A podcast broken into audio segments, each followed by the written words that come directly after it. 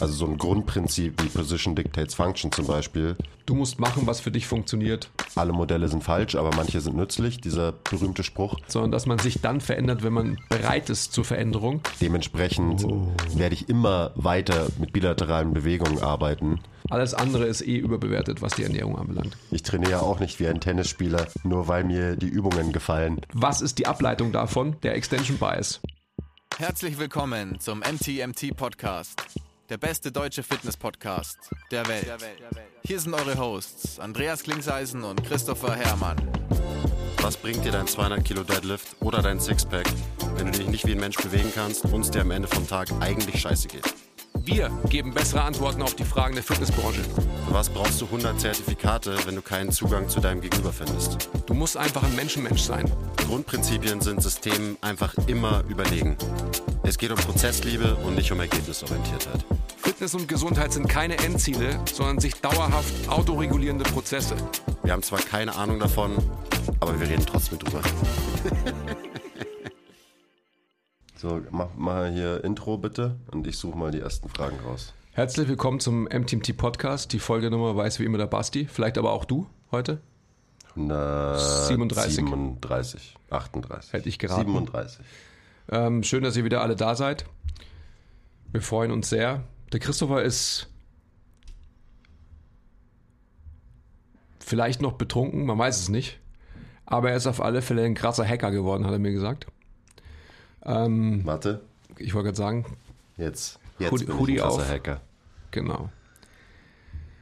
Er ist in einen Weinfass gefallen gestern und konnte schwerlich wieder rausschwimmen. Deswegen, weil er eben so groß und schwer ist, konnte er nicht rausschwimmen, musste also austrinken, um sich selbst zu retten. Das ist quasi so die Geschichte des gestrigen Abends. Und jetzt sind wir hier und schauen einfach mal, was wir heute machen. Ich glaube, ähm, QA, richtig? Heute ist QA-Folge, ja. Okay. Ihr habt uns Fragen gestellt. Vielen Dank. Und ich, ich kann das so nicht machen. Du siehst eigentlich eher aus wie ein Pokerspieler. Und wir beantworten diese Fragen heute. Wieso bist du eigentlich so fit? Du hast, bist doch gestern auch in ein paar Fässer reingefallen. Ja, aber früher. Hm. Außerdem ist halt bei mir Normalzustand vielleicht so. Hm. Schneid das raus, Basti, bitte. Okay. Schneid das auf keinen Fall raus, Basti, danke. Das geht eigentlich ganz gut. Also ich habe auf alle Fälle halt früher geschlafen als du. Und nicht mehr so spät so viele Fässer ausgetrunken. Ja, das ist der Move.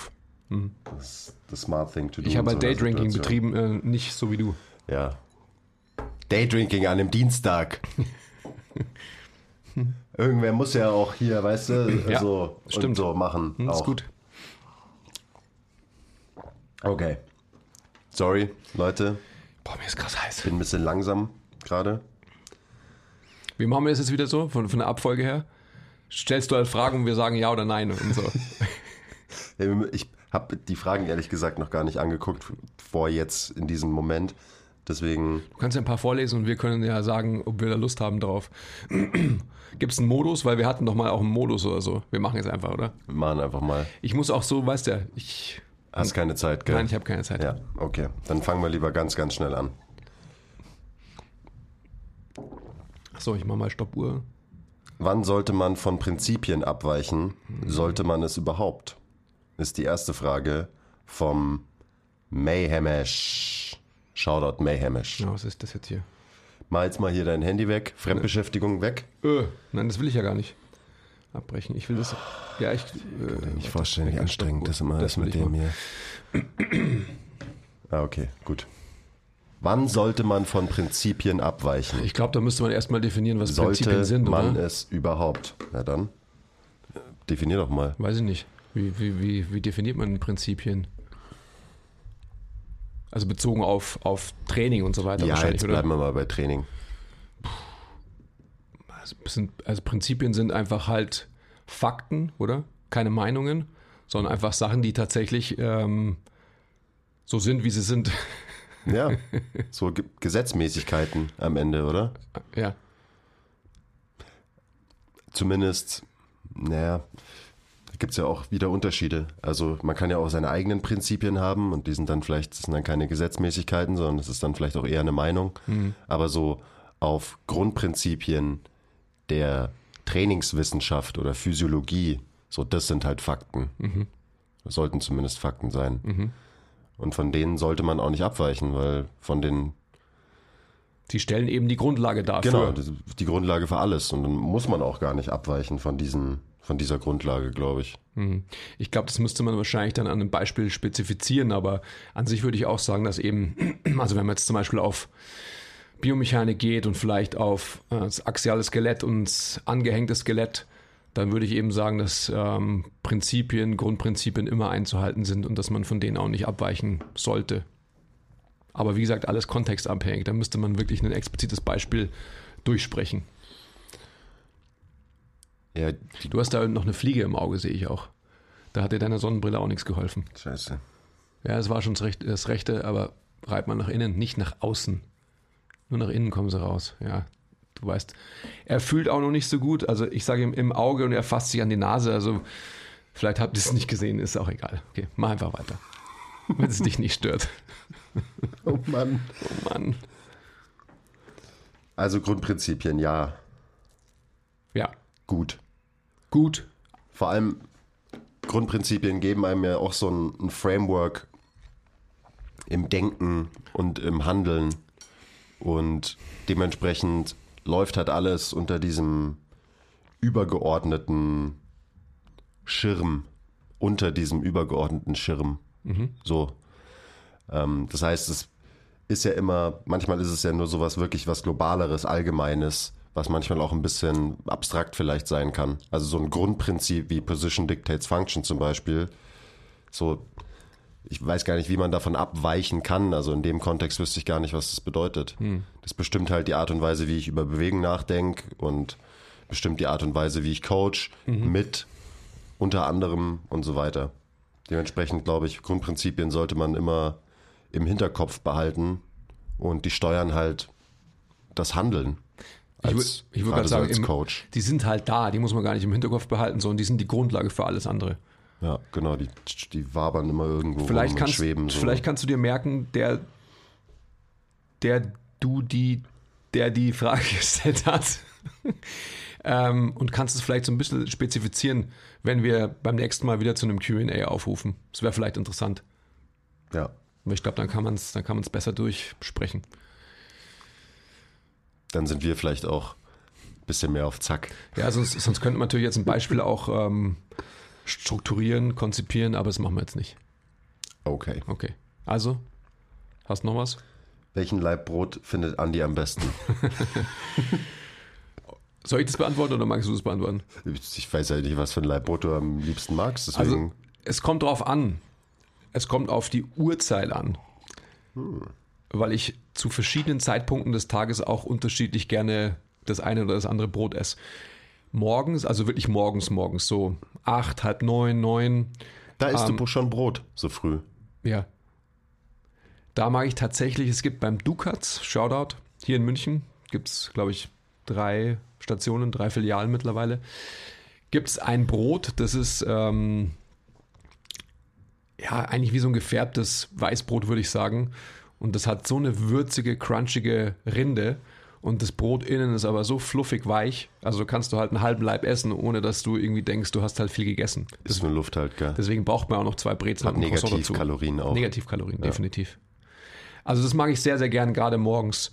Wenn der Tag dann später wird und wenn man eher so ein echtes Brot haben will, also wie so ein Pausenbrot oder so, dann mag ich gern ähm, vom Fritz die Münchner Kruste. Die ist ähnlich, aber ein bisschen fester in der Konsistenz.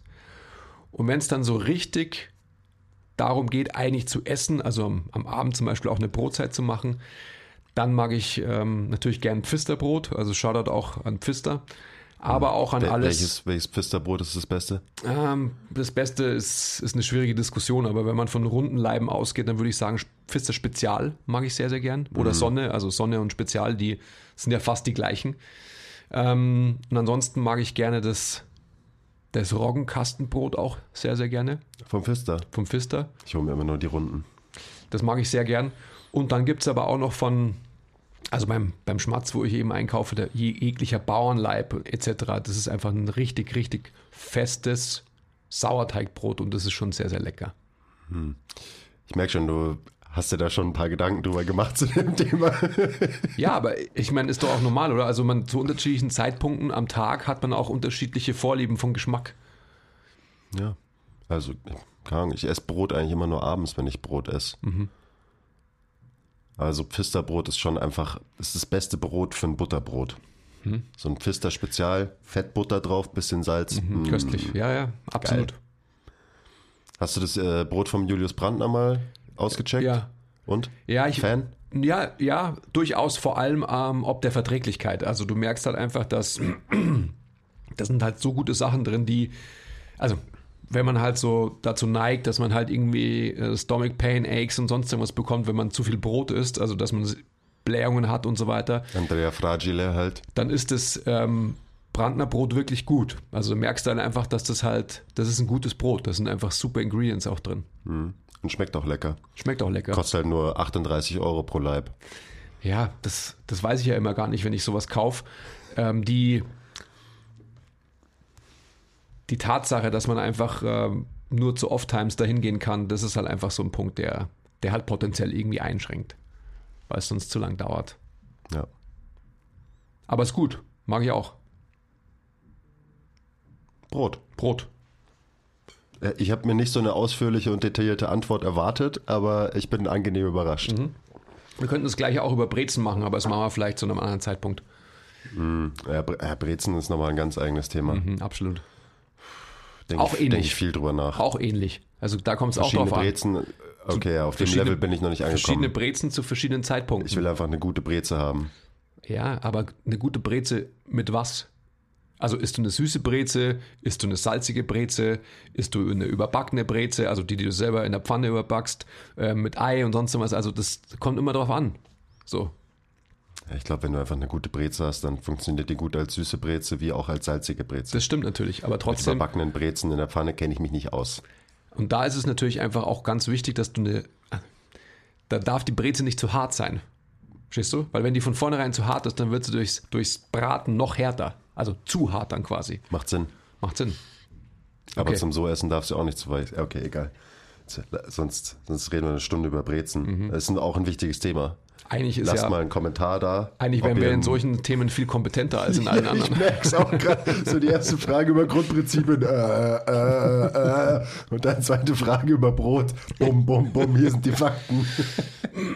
Okay. Da bleiben wir doch gleich mal beim. Ich war so überrascht, dass du überhaupt frühstückst. Ich dachte, das ist kein Ding, aber es hat sich auch gewandelt bei dir. Ähm, warm frühstücken für gesünderen Lifestyle oder Quatsch? Warm?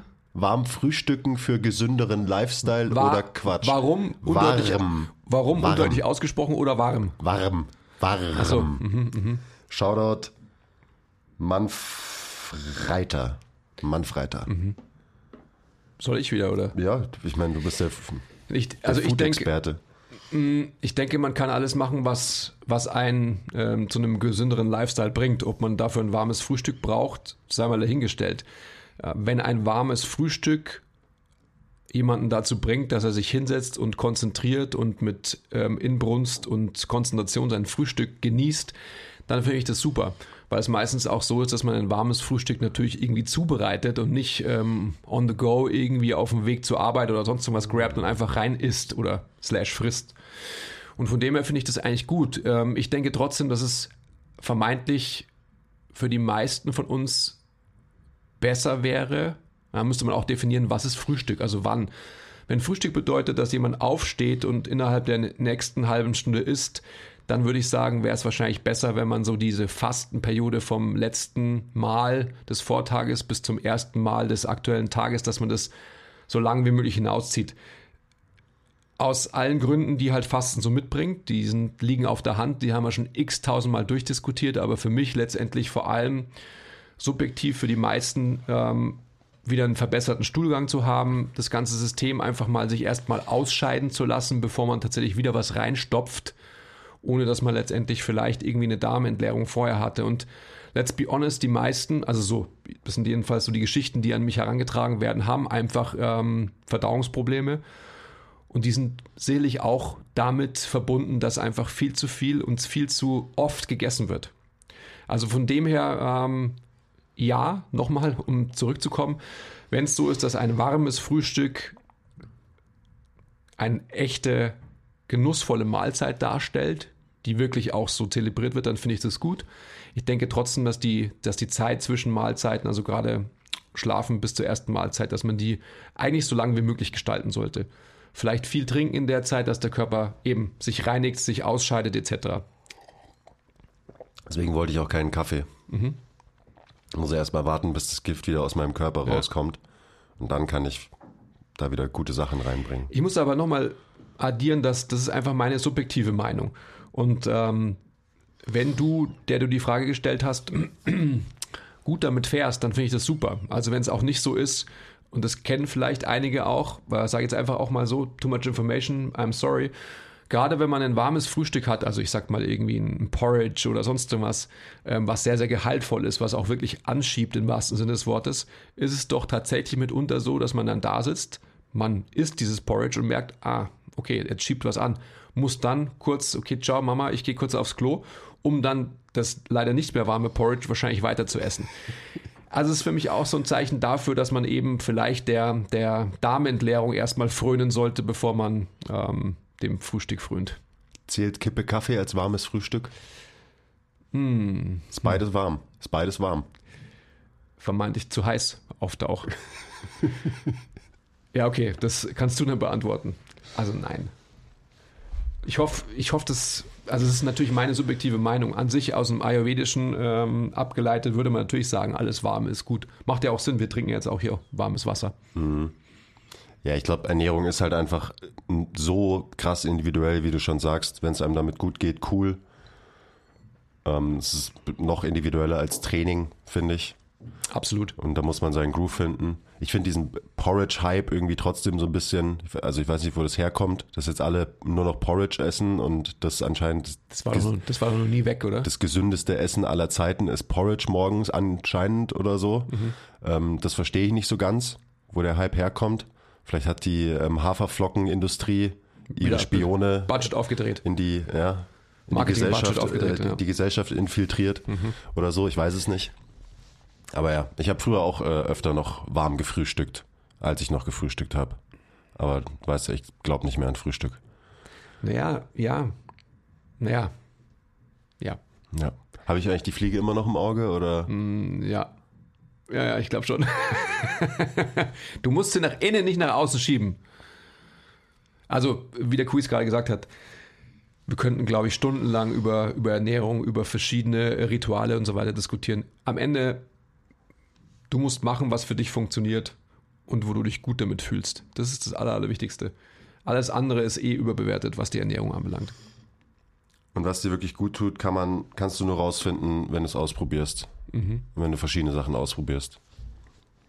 Genau. So, so, wie ich rausgefunden habe, dass ich, dass mir Frühstück nicht so gut tut. Oder ich vor kurzem rausgefunden habe, dass mir Kaffee zu früh auch nicht unbedingt gut tut. Mhm. Und so lauter so Sachen, die ich davor jahrelang gemacht habe. Und da ist da wäre auch wieder so spannend zu unterscheiden, woran machst du nicht gut tun fest, an welchen Markern? Das macht ja jeder auch eben an seinen Markern ja, fest.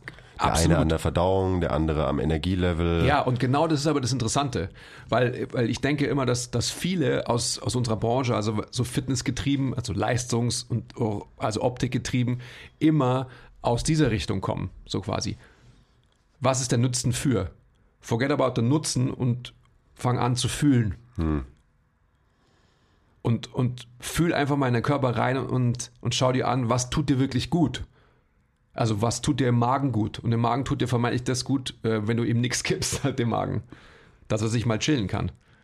Aber that's another topic. Ja, also der Unterschied zwischen ernährst du dich so, weil das latest Research Review von Alan Aragon gesagt hat, dass Proteinzufuhr am optimalsten so aufgeteilt ist mhm. oder isst du halt mal und schaust, ob du damit gut fährst, weil das wird am Ende immer oder hat eigentlich immer den größeren Stellenwert gegenüber solchen optimalen Ernährungsweisen, egal ob es jetzt Meal Timing ist mhm. oder Makro Distribution oder whatever, whatever.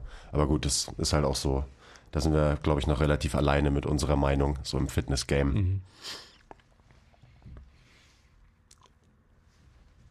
Uh, warum überhaupt noch bilateral trainieren im Kontext von Gesundheit und Funktion? Shoutout Jasper. Ja. Ist doch seine Antwort auch immer, oder? Nicht? Oder? Warum überhaupt noch bilateral trainieren im Kontext Funktion und Gesundheit? Das ist schon eine diebe Frage jetzt. Na, ich finde nicht. Also ich finde, Jasper, du hast vollkommen recht. Also, ähm, ja, wie ein. okay, ich, dann mache dann mach ich den, mach ich den Counter, das Counter-Argument. Okay. Also, ähm, zurückblickend auf meine Krafttrainingshistorie, ähm, war sicherlich, also wenn man von diesen drei Grundmotivationen ausgeht, warum trainiert jemand? Optik, Leistung und Gesundheit. Ich habe mit Absicht diese Reihenfolge gewählt, eben Gesundheit hinten angestellt. Logischerweise bist irgendwie ein junger Mensch und so weiter und willst geil aussehen und willst irgendwie Leistung bringen, halt stärker sein. Ähm, jetzt, wo ich halt, äh, wie alt? Zwischen 45 und 85 bin. Heute siehst du auf jeden Fall eher 45 aus. Okay.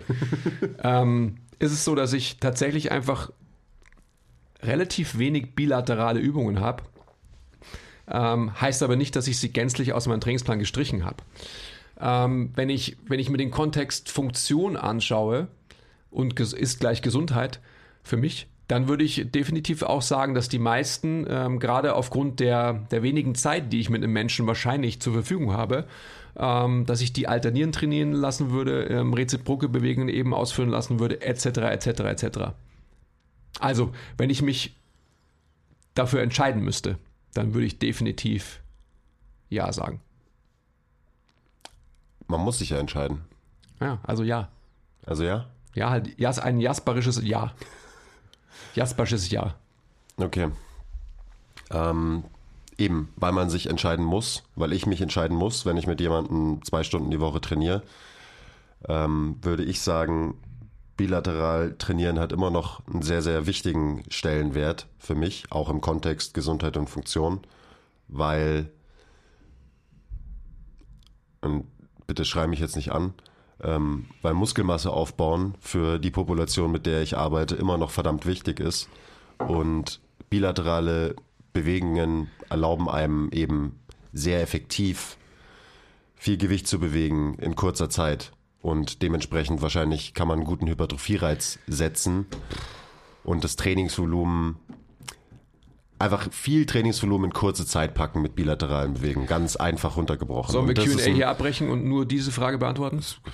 Schauen wir mal, äh, wie, wie, wie lange das dauert und wie, wie oft wir uns hier die Bälle jetzt hin und her spielen, weil ähm, also ich trainiere nach wie vor relativ viele bilaterale Bewegungen genau aus dem Grund. Wenn ich jetzt jemanden habe, der sich mega viel Zeit nimmt in der Woche und dessen ausgesprochenes Ziel von seinem Krafttraining nur Funktion und Gesundheit ist, dann würde ich sagen, Und auf die Frage ging's. Also Mach auf, diese, auf diesen Aspekt, der ist wichtig. Funktion und Gesundheit.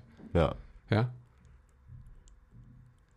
Ja, aber also eben, ich mache auch mit Leuten, denen deren primäres Ziel Funktion und Gesundheit ist, immer noch bilaterale Bewegen, weil die einfach zu wenig Zeit in Training investieren und dann muss ich die Zeit so effektiv wie möglich nutzen und will, dass die Menschen intensiv trainieren und Gewicht bewegen und es geht halt mit bilateralen Bewegungen immer ganz gut. Und was, du hast es gerade schon formuliert, der Zugewinn an Muskelmasse.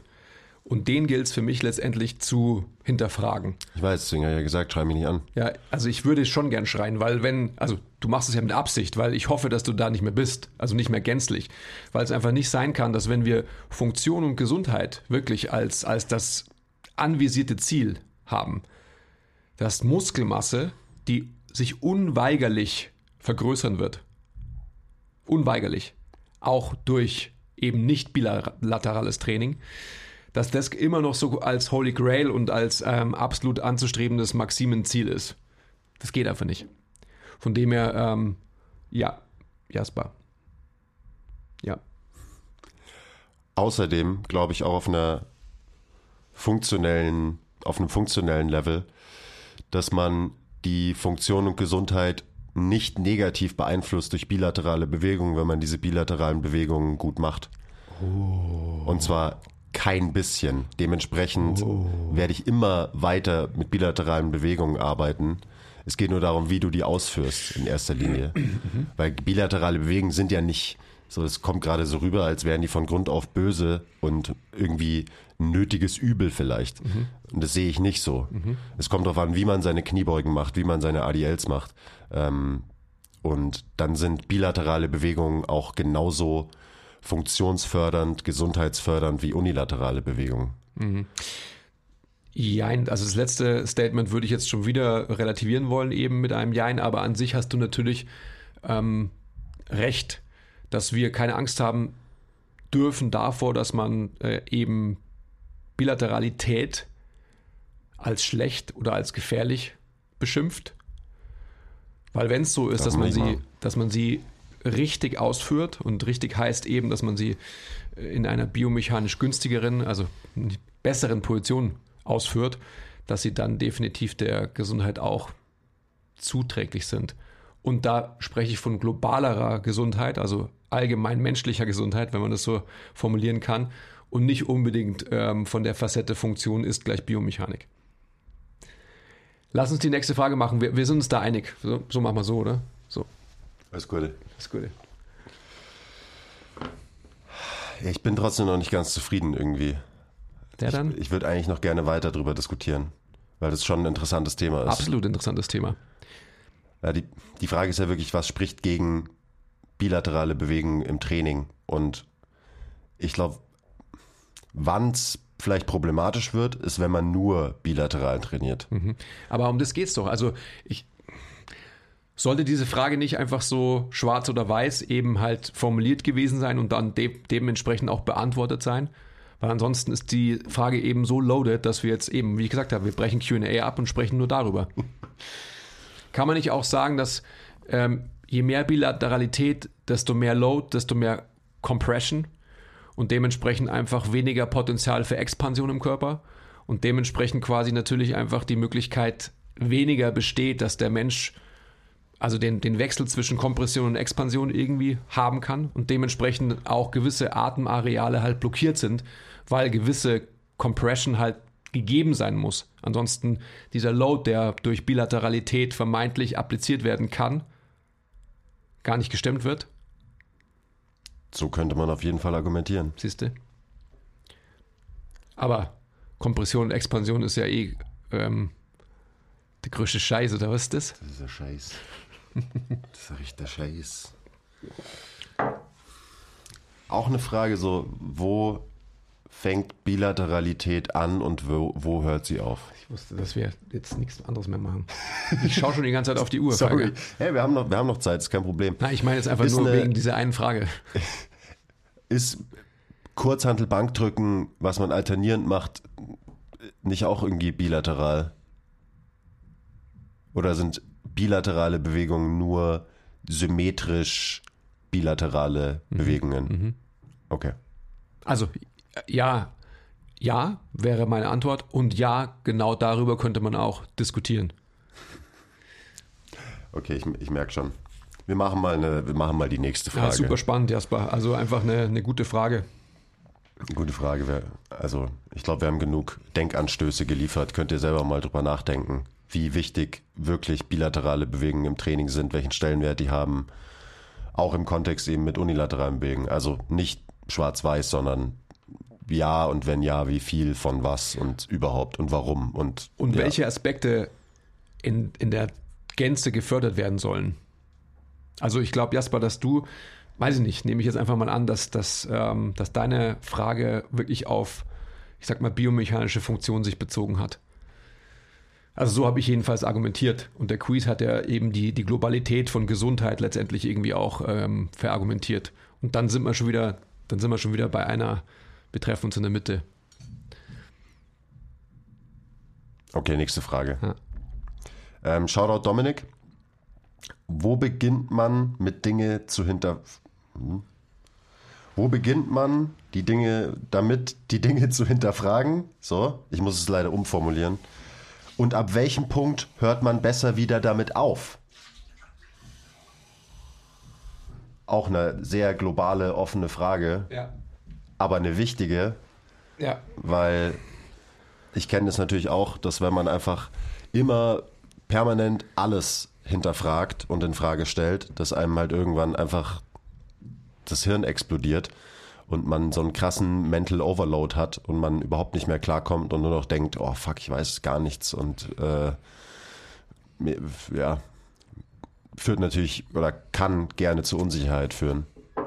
Und Unsicherheit mögen wir Menschen ja nicht so gerne. Deswegen hinterfragen die meisten auch nicht so gerne Sachen, vor allem ihre eigenen tiefsten äh, Glaubenssätze und Beliefs hinterfragen die wenigsten. Genau aus dem Grund, weil ja, weil man, weil man sich dann auf eine gewisse Art und Weise selbst in Frage stellt. Mhm.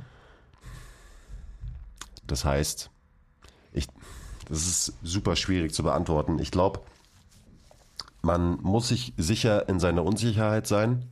Also wenn einem von vornherein klar ist, dass man halt wenig weiß ähm, und halt irgendwie einem Modell folgt und dieses Modell immer falsch sein wird. Also alle Modelle sind falsch, aber manche sind nützlich, dieser berühmte Spruch. Wenn man das weiß, ähm, dann ist es auch okay, glaube ich. So, dann kann man sich in seiner Unsicherheit immer noch sicher sein. Macht es Sinn? Ja, ich, würd's, ich, ich weiß genau, was du meinst. Ich würde es vielleicht ein bisschen positiver formulieren, weil. Ja, macht es. Kleiner Break. Wenn euch gefällt, was wir machen und ihr uns unterstützen wollt, zeigt uns ein bisschen Liebe, gebt uns Feedback, teilt die Folge, supportet uns auf Patreon. Den Link findet ihr in der Beschreibung. Und jetzt geht's weiter mit der Folge. Ich finde immer, also zu dem Herangehen gehört extrem viel Mut und Verletzlichkeit. Ähm, also die Bereitschaft dazu. Hm. Und ich denke, dass man man sollte sich ständig hinterfragen, ähm, aber immer nur auf einer guten Art und Weise. Also weil das Wissen, was ich heute habe, ist nun mal einfach mein Wissen, was ich heute habe.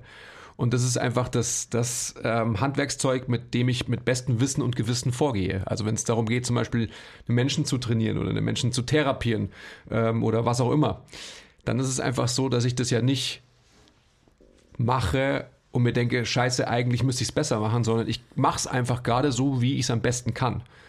Das heißt, das... Da muss man es aber auch eben so machen, wie man es in dem Moment am besten kann. Das absolut. ist auch ein wichtiger Punkt. Ja, aber das, ist eine, das, ist die, das setze ich mal voraus. Da haben wir ja vor ein paar Folgen drüber geredet, dass man nicht auf Autopilot schaltet, ja. sondern halt, wie heißt es, wenn man nicht auf Autopilot ist, das Flugzeug halt wirklich mit dem Steuerknüppel lenkt genau. die ganze Zeit. Ja. So. Ähm, Sorry. Okay, wo war ich? Genau, und dann kann und sollte man natürlich eben sein eigenes Tun und Handeln und Wissen ständig ähm, hinterfragen und die Bereitschaft haben, also den Mut, sich stetig weiterzuentwickeln. Weil es einfach nicht sein kann, dass man irgendwie denkt, okay, bin der Dandert, ähm, weiß ich schon alles und so weiter. Ja, du weißt das, was du halt denkst zu wissen. Ja, genau. Und da gibt es aber noch mehr an Wissen und dann noch mehr an Erfahrung etc. etc. Also ich denke mal, dass ähm, man, das ist so ein, so ein Kreislauf. Du bist an einem Punkt, also die Leuchtturmanalogie. Der Leuchtturm leuchtet dir den Weg, du musst ihn voll gegangen sein, um wirklich zu wissen, was ist am Ende von diesem Weg. Ja, und hast dann diese Wahrheit von diesem Weg. Wenn du den, Leuchte, wenn du den geleuchteten Weg nur halb gehst, dann wirst du diese volle Wahrheit nie erkennen.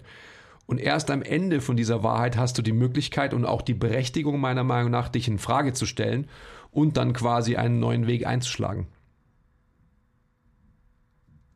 Aber an sich, um nochmal ähm, auf die Frage zurückzukommen, ich denke, es ist ein ständiger Prozess ähm, von Leuten, die wirklich als Thought Leader irgendwie in dieser Welt aktiv sein wollen. Und das ist, glaube ich, auch ein Skill, den man, den man halt mitbringen muss, wenn man Dinge verändern will. Und Dinge verändern äh, fängt bei einem selber an. Also die Bereitschaft, sich ständig selbst weiterzuentwickeln, ist die Grundlage dafür, dass man überhaupt lernen kann, dass man überhaupt äh, sein Gegenüber bereichert, etc. etc. Also von dem her denke ich, dass wenn man sich dessen bewusst ist, dass man nicht auf das Verändern Willens sich verändert, sondern dass man sich dann verändert, wenn man bereit ist zur Veränderung, hm, dann muss man sich diese Frage gar nicht mehr stellen. Schön. Mal kurz irgendwie einen Werbespot oder so, während ich die nächste Frage, Frage raussuche. Ding, ding, ding, ding, ding, ding, ding, ding, ding, ding, ding, ding, ding. Ähm, wer noch Advice braucht und Hilfe in seiner Trainingsplanung, MTMT Blueprint, Leute. Ich bin gerade, ich habe die Kapazitätsphase gerade abgeschlossen. ähm, bin jetzt schon eine Pferdelunge. Also es ist krass, wie schnell es geht. Bei mir natürlich auch. Und steige jetzt in die Hypertrophiephase ein. Du Und musst aufpassen, dass du nicht so viel Muskeln aufbaust, Andige. ich muss echt aufpassen, weil ich habe jetzt schon gesehen, dass in dieser Phase auch wirklich viele bilaterale Sachen kommen. ähm, aber ich mache ja Blueprint 3.0. Das heißt, ich durchlaufe den Blueprint, wenn man so will, schon ähm, zum zweiten Mal. Also das heißt, ähm, wir gehen jetzt vor und entwickeln schon die Version für 2022. Also auch ähm, bereichert durch, ich sag mal, viel Laufdrills und so weiter und so fort. Ähm, aber wer quasi jetzt noch Hilfe braucht und ein Jahr lang sorgenfrei trainieren will, in Kompetenz, Kapazitäts- und Hypertrophiephase aufgeteilt, checkt den MTMT Blueprint. Das sind 119 Euro fürs ganze Jahr, Leute. Also es ist geschenkt. Go get it. Okay. Danke. Nächste Frage. Vom Sebi. Shoutout Sebi. Womit sollte man anfangen zu lernen, wenn man das Gefühl hat, nichts zu wissen bezü bezüglich der Biomechanik des Menschen? Die Frage kriegen wir oft und es knüpft ganz gut an an dieses äh, Hinterfragen bzw. Wissen, dass man nichts weiß. Womit sollte man anfangen? Das ist immer, wird immer wieder gefragt und ich weiß es immer nicht, weil ich bin, ich bin im Lernen ähm, nicht so strukturiert und ich war in der Vergangenheit auch nicht strukturiert. Ich habe halt irgendwie mit irgendwas angefangen. Ich weiß gar nicht, was ich angefangen habe. Also Es hat bevor halt viel so weiter angefangen. labert, so komisches äh, Worthülsenzeugs. Webinar 1 und Webinar 2 von MTMT könnt ihr bei uns im Shop kaufen. Und das meine ich jetzt echt ernst. Da kostet 1 59 Euro und das ist einfach eine Grundlage vom Quiz zusammengefasst, die, die eigentlich alles darstellt, was eben die Grundprinzipien von MTMT sind. Ja, danke. Du weißt doch, ich tue mir damit immer schwer, mein eigenes Zeugs Hm. äh, irgendwie anzuwerben. Ist auch gut. Das macht dich doch sympathisch. Danke. Ich glaube, also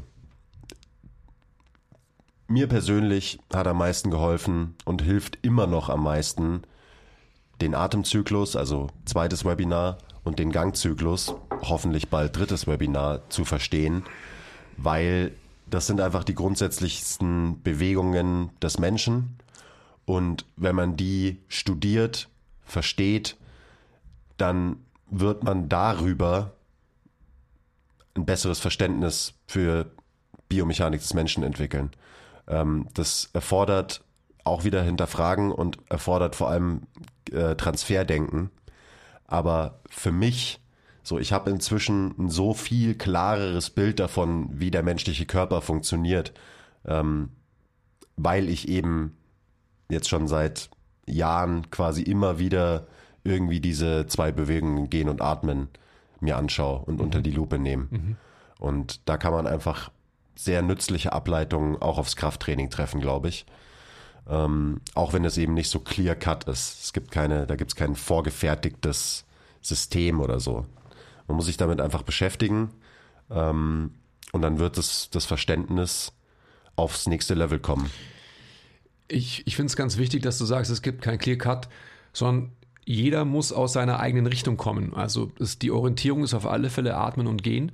Aber aus welcher Richtung man sich dann diesen ja, zwei Bereichen nähert, das ist sehr, sehr individuell, glaube ich.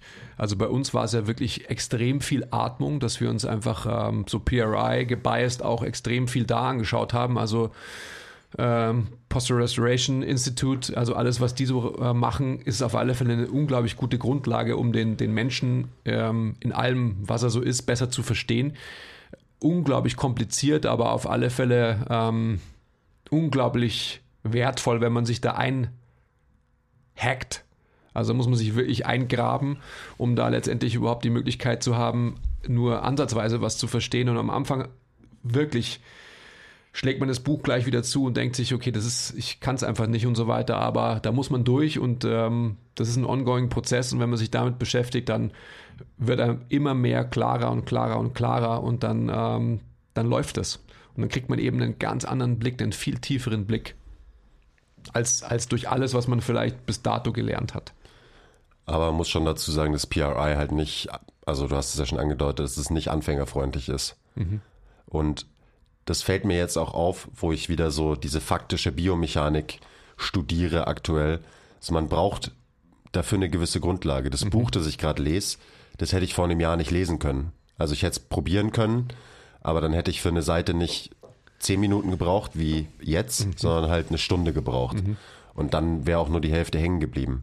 Also ich glaube, wenn man anfangen will, dann machen auch so Sachen total Sinn, wie einfach mal die Anatomie sich von einem Menschen anschauen. Also absolut. mal Muskeln lernen, Faserverläufe lernen, Gelenke lernen, also so ganz klassisch einfach ein ähm, Physiologie, ähm, Fachliteratur, da ein Buch aufschlagen und sich das mal anschauen, wie das alles so aussieht unter der Haube und wie es dann eben funktioniert wirklich, also wie die echte Funktion von diesem gesamten Bewegungsapparat ist, da kommen dann eben zum Beispiel Atmen und Gehen ins Spiel, dass man das Zusammenspiel von allen Dingen ein bisschen besser versteht. Weil das ist eben verdammt komplex, aber ähm, es macht auch mega viel Spaß, finde ich, wenn man damit mal anfängt, weil dann ist es wirklich so, findest immer ein neues Puzzleteil, ähm, was dein, dein Bild vom, vom Menschen irgendwie erweitert. Ähm, hast immer wieder so Aha-Momente und so. Also ich weiß, da bin ich, äh, da bin ich ein Nerd, aber es macht Spaß. Das macht Spaß. Irgendwann. Und wenn, wenn man das Gefühl hat, so, okay, ich habe mir jetzt irgendein krasses Buch über Biomechanik gekauft oder ich mache irgendein krasses Seminar oder keine Ahnung, und man merkt, so, das, das ist einfach noch zu hoch für einen, dann ist es okay. Dann legt man das Buch beiseite, macht, schaut sich was anderes an und kehrt dann in einem Jahr wieder zurück zu dem Buch. Also es ist, glaube ich, auch wichtig, dass man da nicht irgendwie versucht, die Sachen zu erzwingen, sondern es ist so, es baut immer irgendwie aufeinander auf und äh, mehr Verständnis zu einem Thema ermöglicht dann wieder mehr Verständnis, um noch weiter in die Tiefe zu gehen und so weiter und so weiter und so Wenn weiter. du den vom Leuchtturm geleuchteten Weg vollends gegangen bist, hast du die Möglichkeit, einen neuen Weg einzuschlagen. Sonst nicht. Jetzt nochmal, um Shameless Plug nochmal hier zu liefern. Also gerade so dieser, der Zugang zu allen Sachen, die wir gerade besprochen haben, durch die zwei Webinare, die der Quiz gemacht hat, ist einfach sehr, sehr, sehr gut. Also es stellt einfach eine unglaubliche Grundlage dar, um sich dann im Eigenstudium noch weiter vertieft in gewisse Aspekte einzugraben, will ich sagen. Also go get it. Wenn du es nicht schon gemacht hast, hol dir die zwei Webinare.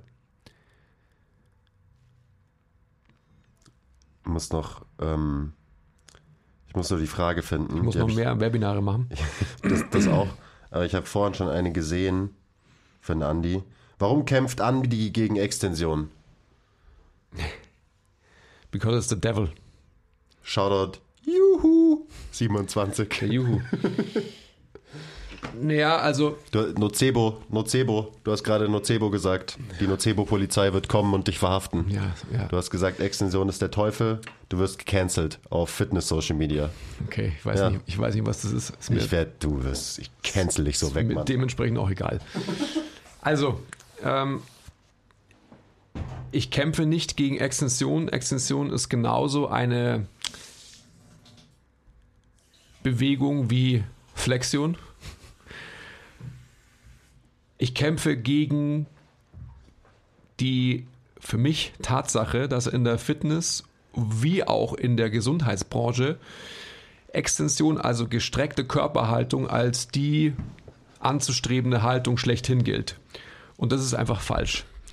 Und wenn man sich die Erbringung von Bewegung, von Bewältigungsstrategien in der Fitness, Gesundheits, whatever you wanna call it Branche anschaut, dann wird von allen, die ich so sehe, gestreckte Körperhaltung in Bewegungsausführung als eben die Maxime schlechthin gesehen. Und das ist eben falsch.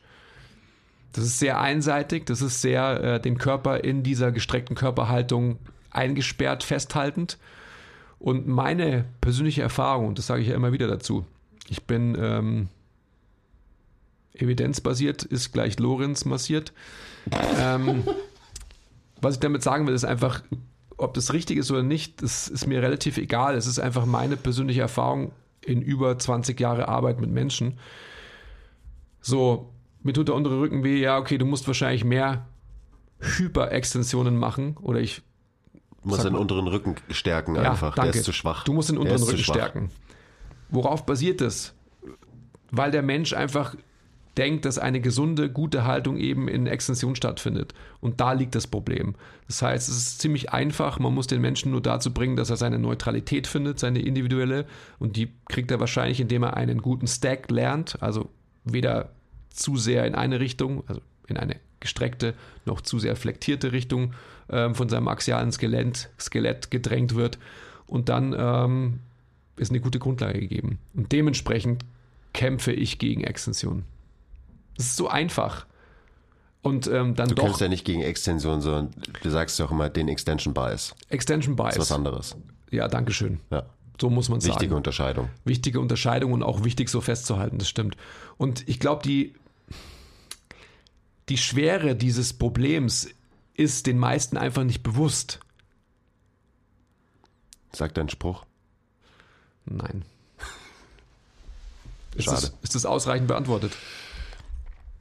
Ja, ich glaube schon. Also ich, es gab, glaube ich, noch mehr Fragen zum Extension Bias, was das ist und woher das kommt und was das überhaupt soll.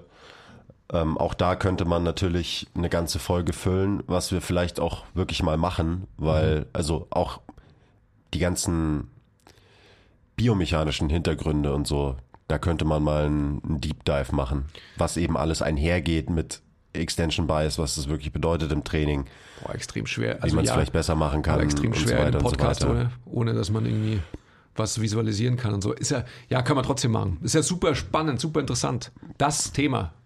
Ja. Aber ich meine, damit geht auch viel einher gegen bestehende Glaubenssätze Gegen alle. zu kämpfen, ähm, weil es einfach bessere Lösungen und bessere Antworten teilweise gibt. Aber wir hängen halt krass fest, weil das ist so ein bisschen das, ja, wieso machst du das so? Ja, weil wir es schon immer so gemacht haben. Ja, das ist das schlechteste Argument, irgendwas zu machen eigentlich. Aber das trifft halt auf unsere Branche extrem zu und es trifft eben auch auf den Extension Bias extrem zu, weil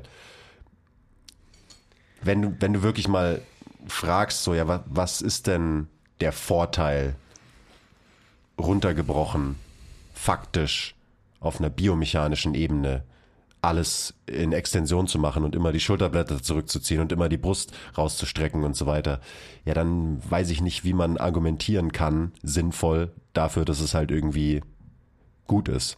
Außer man argumentiert in die Richtung Leistungserbringung. Ähm, ich will einfach nur maximales Gewicht auf der Hantel bewegen. Okay, fair enough. Gut. Aber genau, genau um das geht's doch wieder. Gen genau das, was du gerade gesagt hast. Also es, das, das mögliche Leveraging von Muskulatur in einem Extension Bias ist einfach halt vermeintlich das Beste. Also sprich, dass ich ähm, dadurch am meisten Gewicht von A nach B bewegen kann. Ich will jetzt gar nicht weiter darauf eingehen, weil es ist wirklich ähm, auch wieder eine mega loaded question, die man letztendlich wirklich in einer Folge mal diskutieren könnte. Ja. Super spannend.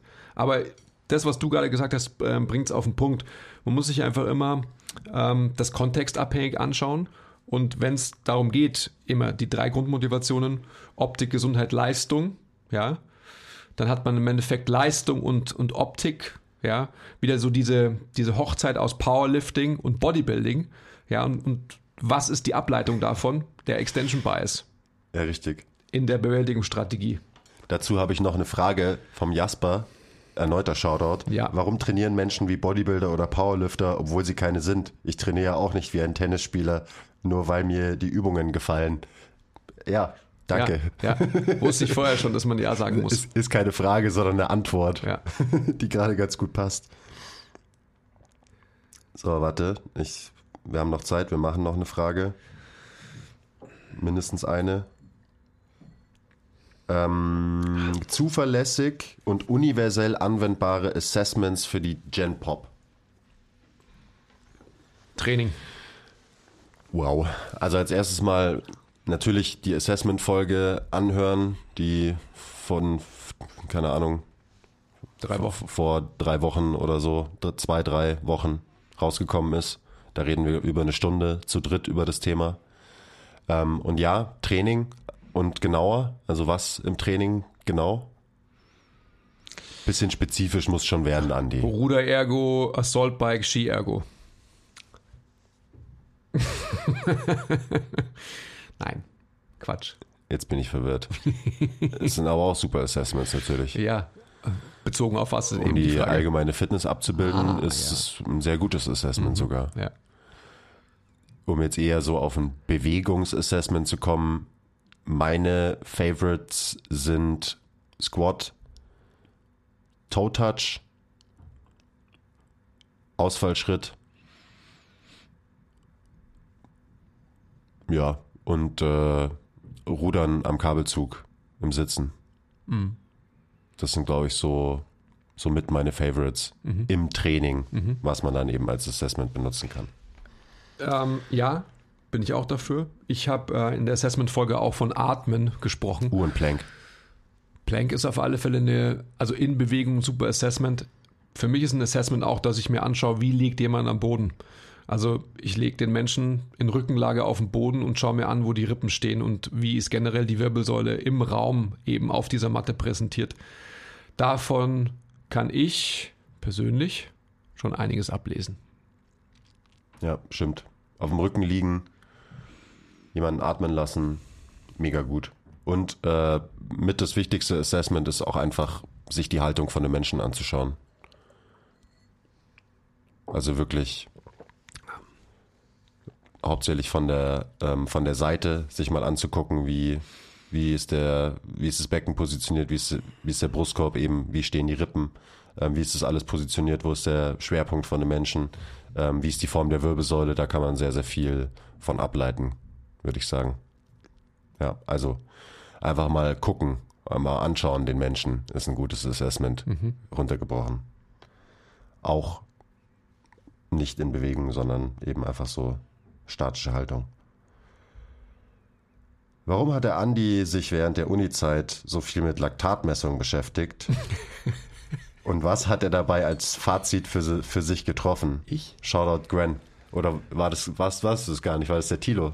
Dachte, Alles Geekige ist immer vom Tilo gekommen natürlich und ich habe mich, ich hab mich mitreißen alles, alles quantifizierbare. Ja, ich habe mich, mit, ja, ich hab mich mitreißen lassen. Aber es war in der Tat so, dass wir ähm, da halt einfach so verrückte Sachen gemacht haben. Ähm, und Fazit daraus gezogen habe ich eigentlich gar keins. Das einzige Fazit, was ich mal aus einer Spiroergometrie gezogen habe, war, dass ich wahrscheinlich eher so einen, ähm, also eher präsentiert für Ausdauersport gewesen wäre als wirklich für Kraftsport. Aber ich hatte halt nie Bock drauf, weil ich nicht leidensfähig bin. Das ist das Fazit. Was für ein Ausdauersportler wärst du geworden, wenn du einer geworden wärst? Wahrscheinlich so ein Mittelstreckler. Was ist Mittelstrecke? Ja, so kenn mich nicht 10 aus. bis 20 Meter bei mir. Verstanden. Ja. Also, wie gesagt, wir haben in der Zeit ähm, rumgespielt und alle möglichen ähm, Doktorspielchen eben gemacht. Ähm, und das war eigentlich so das Fazit. Okay. Das reicht jetzt auch an Informationen, glaube ich. Ja. Gar nicht wissen, was ihr da noch gemacht habt. Nächste Frage von der Anby. Shoutout. Die Ambient, Ambient oder Ambivalent. Wie sieht das optimale Mindset aus, um nach einer längeren Pause aufgrund einer Verletzung oder ähnliches wieder ins Training einzusteigen? Verletzung oder ähnliches ist natürlich ähm, Ja, Verletzung halt. Verletzung halt. Nach einer Verletzung. Wie sieht es, was ist das Mindset, was ist das optimale Mindset, wenn du dich verletzt hast und wieder ins Training einsteigst? It's a mindset. Ja, it's always a Mindset. Und egal, ich sag mal, ob es eine Verletzung ist oder ähm, andere etwaige Gründe, warum man irgendwie eine Trainingspause hatte. Ähm, Mindset. Ein Mindset ist vonnöten, es ist immer eins, ähm, das sich bereit ist zu verändern und bereit ist, den, den aktuellen Zustand zu verlassen. Mm, auch wenn Hürden, Steine im Weg liegen. Also sprich, wenn es einfach so ist, dass Dinge anders laufen, als man es gewohnt ist, dass sie laufen. Also gerade wenn man jetzt von einer verletzten Struktur zum Beispiel spricht, ist es so, dass der Körper vielleicht nicht mehr so funktioniert, wie man es gewohnt war, dass er funktioniert. Und sowas äh, quasi mitzunehmen in diesen Prozess der Veränderung und so weiter, ist, glaube ich, extrem wichtig. Also die Bereitschaft, dass man, dass man neue Prozesse, neue ja, hm, Verhaltensweisen, neue, neue Erkenntnisse irgendwie auch halt umarmt und begrüßt und nicht ähm, Angst hat davor, dass man sagt, okay, es wird nie mehr so wie früher werden, weil das kann es ja vielleicht durchaus auch, aber es gibt halt ein neues. Genau. Reha ist nicht der Zustand zu dem, ähm, nicht die Rückkehr zum Zustand vor der Verletzung, Genau. sondern eine Reise zu deinem neuen besten Zustand. Danke, dass du meine 18 Sätze ähm, immer in einem sehr gut zusammenfassen kannst. Dankeschön. Manchmal. Na, schon eigentlich immer. Auch natürlich eine super diebe Frage. Wir haben mal eine Folge gemacht, ähm, der Umgang mit Schmerzen heißt, ist glaube ich der Titel oder war der Titel. Da könnte man auf jeden Fall mal reinhören. Da geht's viel, viel auch so in diese Richtung, weil auch da könnten wir natürlich jetzt theoretisch ewig drüber reden. Ähm, ja, es kommt natürlich auch ein bisschen auf die Persönlichkeitsstruktur von den Menschen an. Also wenn du jetzt jemanden hast, der tendenziell immer zu viel will und zu viel macht, dann wäre das richtige Mindset Obi vom Gas und bremst dich eher ein bisschen und akzeptier, dass es ein langfristiger Prozess ist. Und auf der anderen Seite gibt es die Leute, die erwarten, dass man einfach von alleine wieder heilt quasi. Und da wäre dann halt das optimale Mindset, ähm, du musst was tun, wenn du wieder auch nur annähernd zu einem äh, Zustand zurückkehren willst, der dich zufriedenstellt. Also es ist einfach auch sehr individuell. Manche Leute muss man bremsen, manche Leute muss man krass pushen. Kommt drauf an. So, Eine kann ich noch machen, dann muss ich gehen. ja. Ja, Ich habe noch einen Banger und dann, dann können wir abhauen. Wie viel Kreatin sollte ich am Tag nehmen? Nein, danke. Was ist die LWS freundlichste Form von Deadlifts, die man machen kann, wenn man Bandscheibenprobleme hat? Zum Beispiel eine Bandscheibenvorwölbung.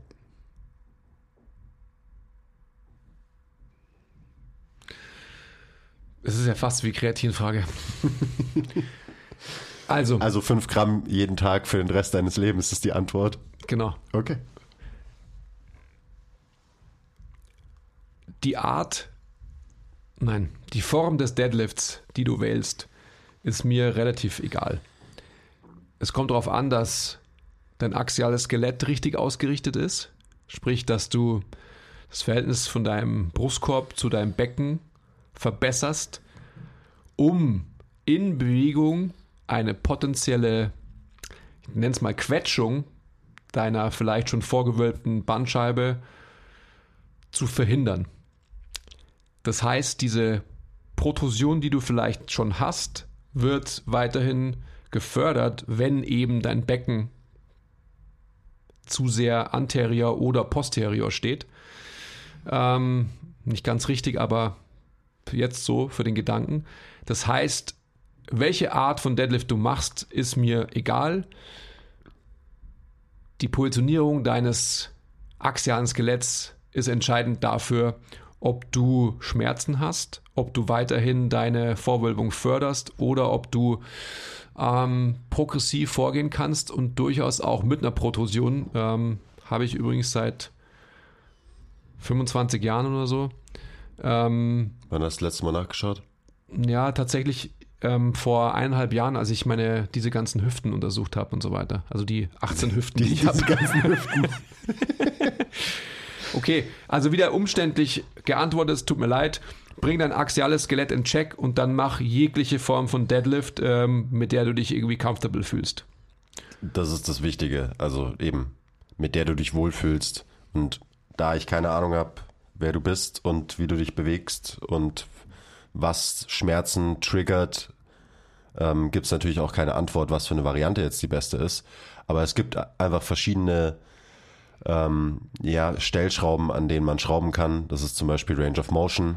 Die kann man immer kleiner machen, erstmal, um sie dann längerfristig wieder zu erweitern quasi. Man kann mit der Last spielen. Du kannst auch vielleicht einfach nur Single Adi, äh, Single Leg Deadlifts machen, also.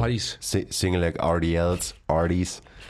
ähm, zum Beispiel, das sind auch wertvolle Varianten, weil da insgesamt weniger Last auf deinem System wirkt, wenn du das Ganze einbeinig machst.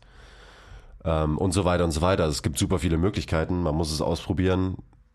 keine Ahnung, tut's dir weh, wenn du eher flektierst, tut's dir eher weh, wenn du in Extension gehst und so weiter. Das sind alles so Faktoren, die da eine Rolle spielen. Und äh, dementsprechend, ja, muss man, glaube ich, erstmal selber lernen, welche Bewegungen und Positionen eben einem gut tun und dann versuchen eben diese Bewegung zu machen in den jeweiligen Positionen. Also das, was der Andi gerade schon erzählt hat. Ähm, und das Allerwichtigste ist, niemand sollte jemals denken, dass man irgendwelche Deadlift-Varianten machen muss, weil das sind die Basics und weil das macht jeder auf Instagram oder so. Niemand, niemand interessiert sich dafür. Das ist so wurscht, ob du einen Deadlift mit einer Langhantel oder mit einer Trapbar machst oder ob du gar keinen Deadlift machst und nur ADLs und ob du die mit Kurzhanteln machst oder mit Kettlebells oder mit einer Langhantel. Es ist so egal, solange es für dich gut funktioniert und dich deinem Ziel näher bringt. Ähm, also schminkt euch jegliches dogmatisches Denken in der Richtung ab, ähm, bringt niemanden voran. Ich würde jetzt dazu noch addieren, ähm, quasi so die Richtung, die vielleicht ein Arzt sagen würde. Du Aufschneiden. Darfst, ja, nein. du darfst definitiv nie mehr deadliften zum Beispiel. Also wenn der Arzt irgendwie ähm, denkt, zu wissen, was ein Deadlift oder halt Kreuzheben oder sonst irgendwas ist. Weil es natürlich auch eine Aussage ist, die auch Blödsinn ist. Also wenn der Quiz sagt, halt dich nicht fest an irgendeiner Form vom Deadlift, dann ähm, halt dich auf jeden Fall fest an einer Form vom Deadlift, auch wenn dein behandelnder Arzt sagt, du darfst nie mehr deadliften. Du, ja. Position dictates function, dictates tension, dictates Glück. Warum machen Ärzte das eigentlich, Mann? Das macht mich so fertig. Ich muss jetzt gehen. Okay, ähm, schön war's. Danke fürs Zuhören. Danke für die Fragen, die ihr gestellt habt. Ähm, wir haben euch lieb und der Andi hat euch ganz besonders lieb. Andi, sag nochmal, wie lieb du alle hast, kurz, bevor du hier fluchtartig abhaust. Also ich habe euch wirklich lieb, auch wenn ich meistens irgendwie so grantig antworte, dann ist diese Grantigkeit nur darauf basierend, dass ich denke, dass wir eigentlich schon weiter sein müssten, als, ähm, das, als ich meistens irgendwie das so vorfinde. Das ist kein persönlicher Angriff gegen irgendjemanden, sondern eher so mein, ähm, mein Unmut, weil ich ja schon 84 bin und nicht weiß, wie lange ich noch hier beitragen kann. Okay, danke, Andi. Und bis zum nächsten Mal. Bye.